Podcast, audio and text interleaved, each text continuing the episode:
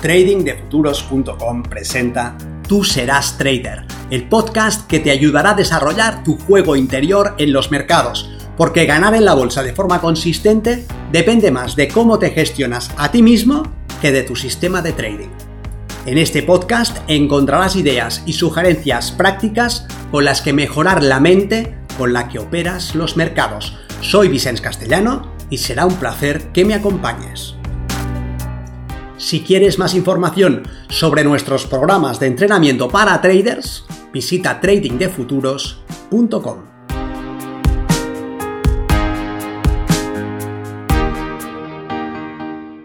Elegir las mejores operaciones.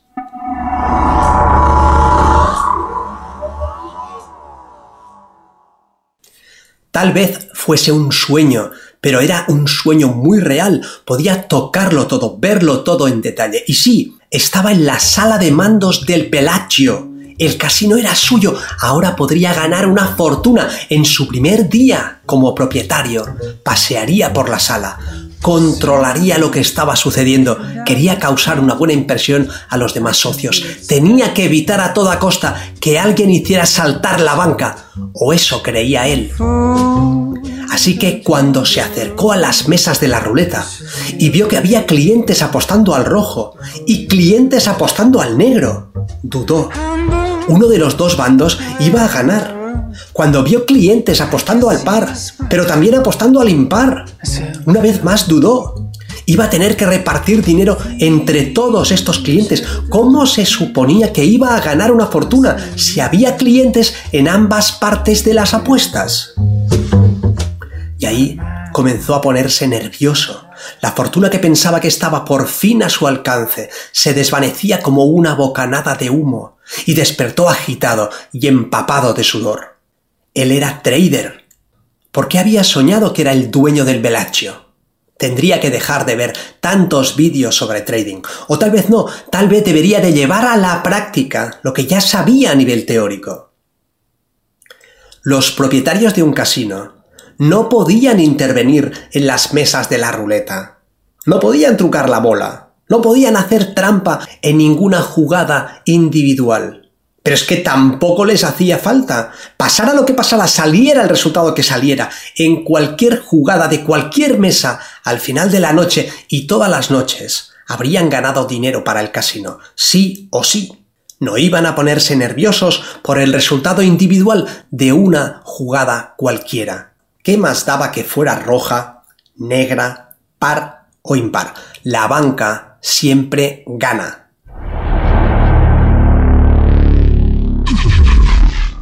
¿Por qué entonces se ponía nervioso cuando operaba? ¿Por qué sentía que le latía el corazón si el precio iba en su contra? Con cada tic, con cada pequeño movimiento, su angustia aumentaba. Se suponía que sabía operar, había aprendido a leer la acción del precio, tenía un sistema. ¿Por qué sufrir entonces? Se sentía tan idiota como su personaje soñado. ¿O es que acaso no sería idiota que el propietario del Bellaccio sufriera por el resultado individual de cada jugada en cada mesa y cada noche? Igual que un casino explota una ventaja a su favor, él como trader también tenía que hacer lo mismo disponía de un sistema que ponía las probabilidades de su lado. Eso estaba claro porque el backtesting y la operativa en simulado lo evidenciaban una y otra vez, pero entonces, ¿por qué no lograba ganar en real?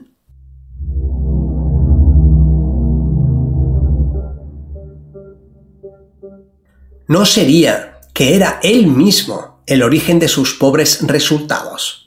Si otra persona con el mismo sistema que él había estudiado en el mismo mercado lograba ganar, ¿qué explicaba que él tropezara semana a semana?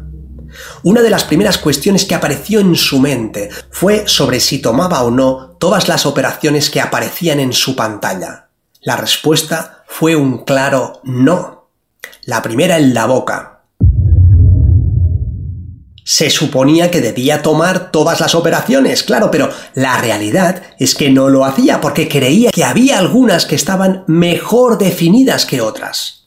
No iba a tomar aquellas que parecían malas, ¿verdad? Pero si se ajustaban a su sistema, ¿qué más daba su opinión? ¿Acaso podía saber lo que iba a suceder antes de que sucediera?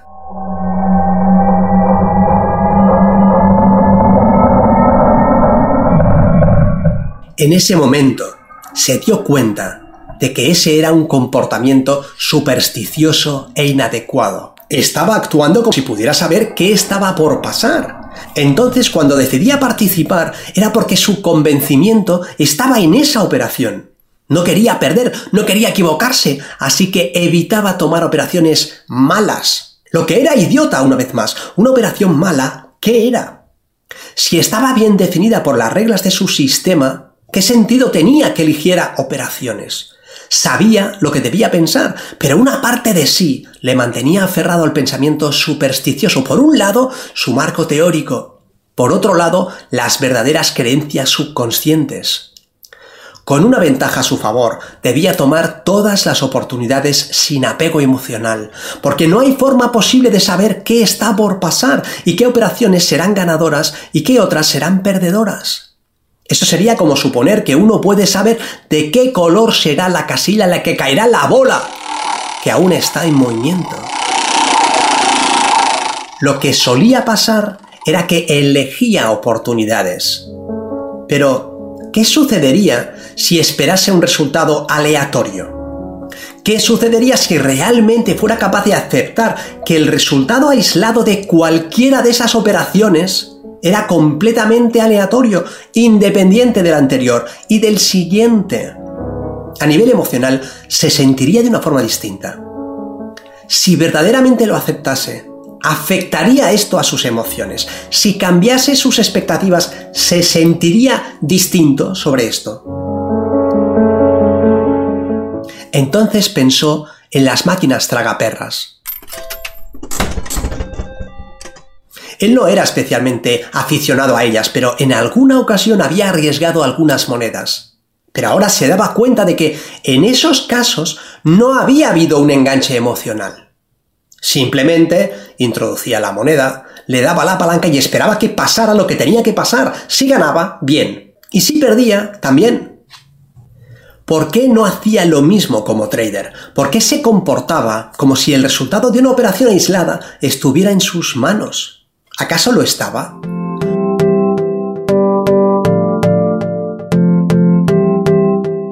Un solo operador individual podía negar la ventaja de su sistema en una operación cualquiera. El mejor soporte del mundo podría romperse con que un solo trader estuviera dispuesto a aceptar un precio inferior. Bastaba con que una sola persona apretara el botón del mouse para que la ventaja asociada a su entrada perfecta saltase por los aires. Pero eso ya estaba contemplado dentro del porcentaje de operaciones perdedoras. Su sistema le permitía ganar en simulado, una y otra vez porque estaba asociado a una esperanza matemática positiva que hacía su aparición en una serie de operaciones. Se sabía la teoría, pero en la práctica estaba comportándose como un imbécil, porque actuaba como si fuera capaz de determinar el resultado de una operación aislada.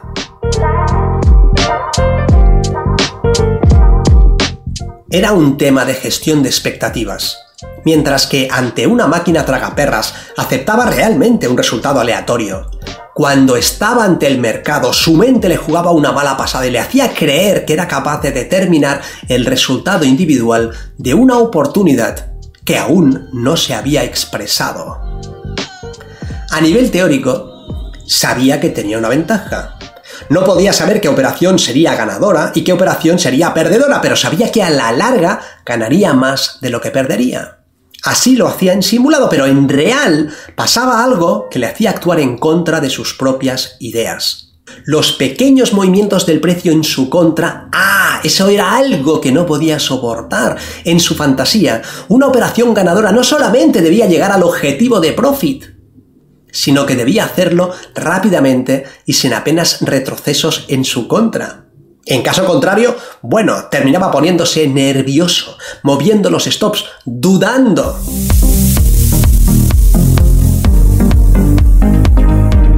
Sabía que el resultado asociado a una operación aislada era completamente impredecible.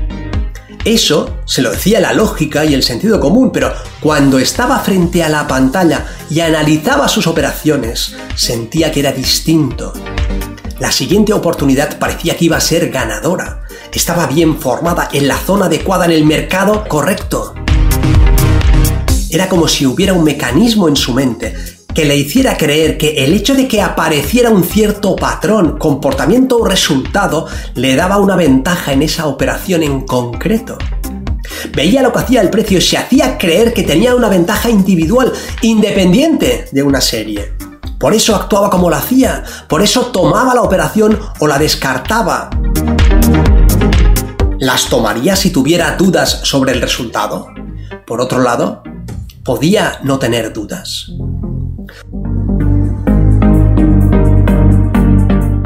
Una parte de él comprendía que no tenía forma de saber si esa oportunidad en concreto sería ganadora a nivel individual. Otra parte se comportaba como si pudiera conocer qué iba a suceder antes de que sucediera. Para que la ventaja asociada a su sistema de trading se expresara a su favor, para que pudiera ganar a lo largo del tiempo, debía actuar de la misma forma que lo hacía el propietario de un casino desapegarse completamente del resultado individual de cada mesa y tomar todas las oportunidades que se presentasen sin dejar que su miedo y sus dudas interfirieran. Y eso implicaba que no debía darle mucha importancia al resultado aislado de una operación, de hecho, a ninguna de ellas había conseguido mantener su entereza ante una operación perdedora o dos. Claro, lo aceptaba y tomaba la siguiente operación, pero si había una tercera operación seguida en negativo, comenzaba a dudar y muchas veces se saltaba la cuarta. Y resultaba que por algún extraño fenómeno esa sí resultaba ganadora, pero él ya no estaba participando. Luego se animaba a tomar la quinta, que volvía a ser perdedora, y entraba en un estado de completo desasosiego, de frustración y de dolor emocional. Un estado que reavivaba el recuerdo de todas las veces en las que se había equivocado, de todo el sufrimiento que había padecido, de todos los errores cometidos a lo largo de su vida, dentro y fuera del mercado. Si uno espera un resultado aleatorio y obtiene un resultado aleatorio, ¿qué problema emocional puede tener? Simplemente todo sucede acorde a su expectativa. El debacle comienza cuando se espera un resultado determinístico en un entorno de probabilidad. Esperar que ese setup en concreto sea ganador en vez de aceptar que el resultado favorable demanda de una serie de operaciones.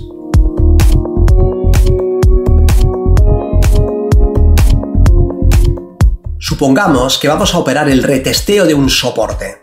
El precio aguantó en esa zona con anterioridad y nuestro sistema establece una probabilidad mayor de que vuelva a haber un movimiento alcista del precio. Debemos tomar un largo, pero podemos saber si el soporte aguantará. ¿Podría aparecer un participante vendiendo a mercado que reventara la zona?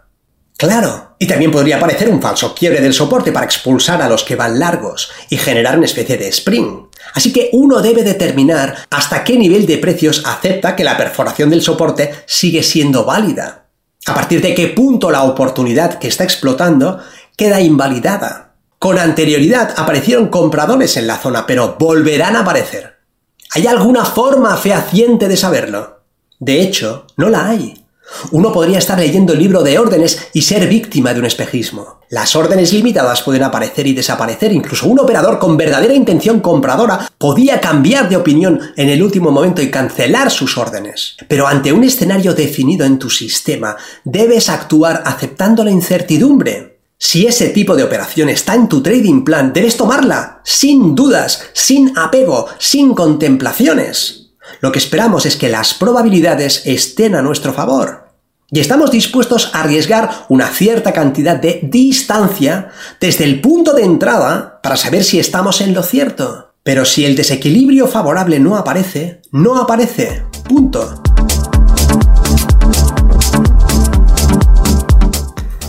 El operador típico que no opera desde este punto de vista y que no es capaz de manejar sus expectativas está pensando al tomar una operación que es una buena operación, que tiene razón, que está en lo cierto, que sabe qué sucederá a continuación. Y muchas veces sentirá la tentación de no poner un stop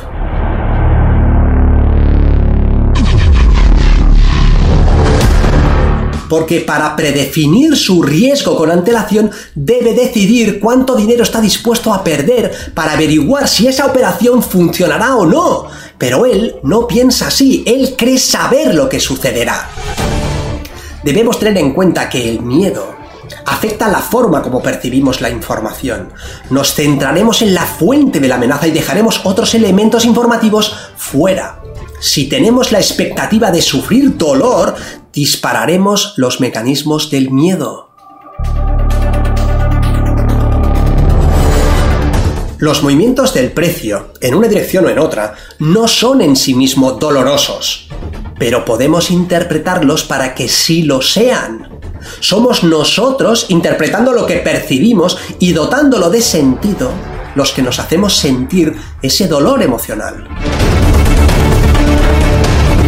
Si un trader está operando desde un estado de miedo al error, de miedo a equivocarse, es decir, si se convence a sí mismo de que está en lo cierto, en lo correcto, de que su juicio es acertado y el mercado se mueve a la baja, comenzará a poner su foco de atención en la fuente de su amenaza. Cuando el precio va en su contra, su atención está en la amenaza. Él no soporta la idea de equivocarse. El error, la equivocación, el no tener razón, le hace sufrir, porque le recuerda el acumulado de veces en el que esto ha sucedido.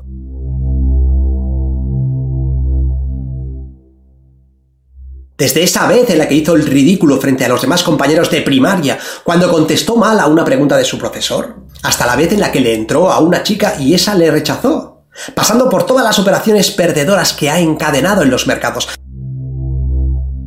es un dolor tan real como una patada en los huevos, una angustia tornada a sufrimiento que no está dispuesto a tolerar. Su cuerpo está en la alerta, está tenso y ha activado los mecanismos de prevención. No quiere ese sufrimiento y evitará la amenaza siempre que le sea posible. Así que si el soporte no aguanta y el precio comienza a ir a la baja, ese operador intentará evitar el error.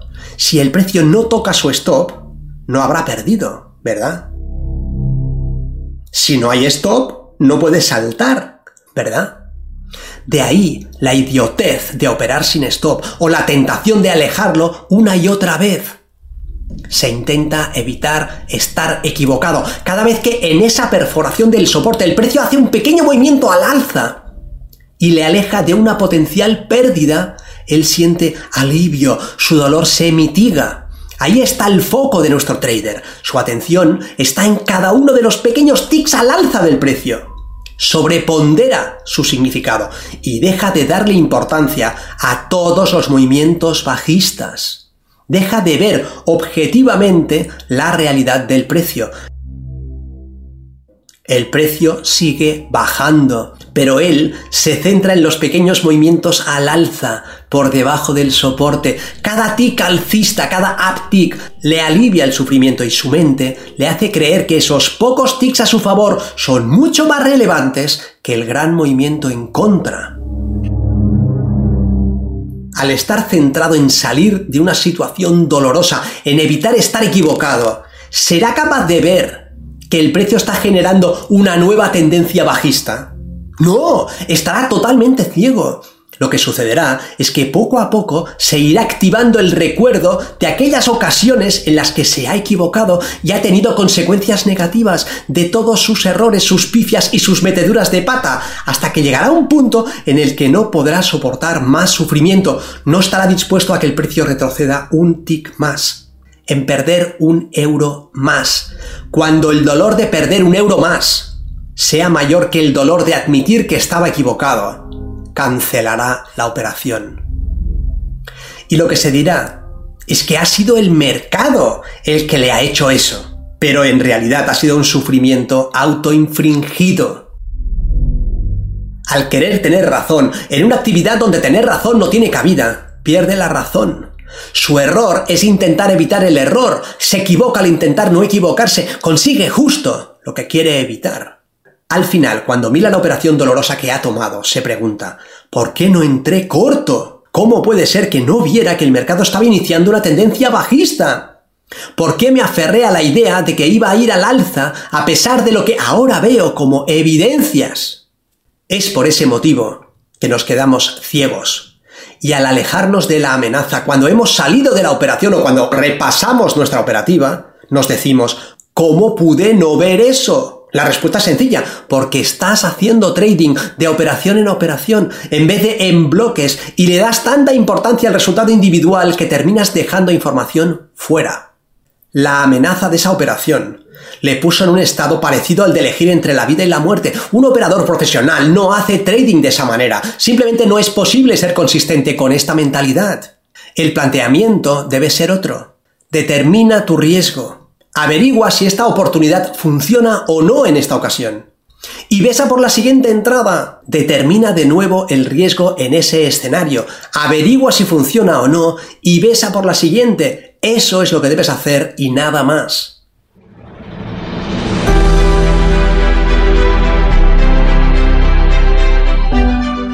Pero lo que debes ser capaz de responder es, ¿qué debes hacer para que seas capaz de hacer eso? ¿Entiendes? Ya te sabes la puta teoría. Ahora, ¿qué harás?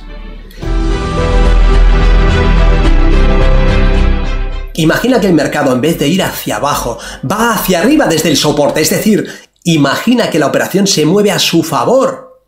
¿Dónde crees que va a poner el foco de atención nuestro amigo? en los movimientos contrarios del precio. Es la operación que él buscaba, el precio se mueve al alza, pero si el precio se mueve en su contra, dentro de este movimiento alcista, se siente amenazado sobremanera. Ha estado en muchas operaciones en las que el mercado le ha terminado arrebatando sus ganancias, así que se fija sobre todo en los down ticks y al final termina generando lo que quiere evitar. Sale mucho antes de que la operación haya expresado todo su potencial, corta sus ganancias y deja correr sus pérdidas. Como dicen en Chicago, caga como un elefante y come como un pájaro. Tendría ese problema si realmente creyera en un resultado aleatorio. Si aceptara que hay una distribución aleatoria entre ganadores y perdedores si dejase a un lado la ilusión de que necesita saber lo que sucederá para ganar dinero haciendo trading? ¿Qué esperaría si tuviera ese tipo de creencias? Si aceptara la realidad de que basta un solo operador a nivel mundial para negar su ventaja. Si lo entendiera verdaderamente. Obviamente no estaría atrapado en ese tipo de problemas emocionales. No puedo saber lo que hará una operación aislada, por lo tanto, no le doy ningún tipo de poder para que influencie mi estado emocional. Insisto, lo que debes hacer es definir el riesgo en cada operación y averiguar si la siguiente oportunidad definida en tu trading plan se expresará a tu favor o no. Desapegarte del resultado individual de esa operación e ir a por la siguiente y luego a por la siguiente, y luego la siguiente, pero lo que debes saber responder ahora es, ¿qué debes hacer para que seas capaz de hacer eso?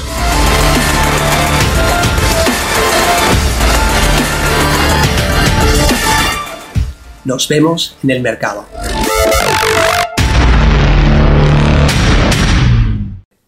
Para mejorar tus resultados como trader, aprende el sistema Milenio y entrénate con nosotros en tradingdefuturos.com.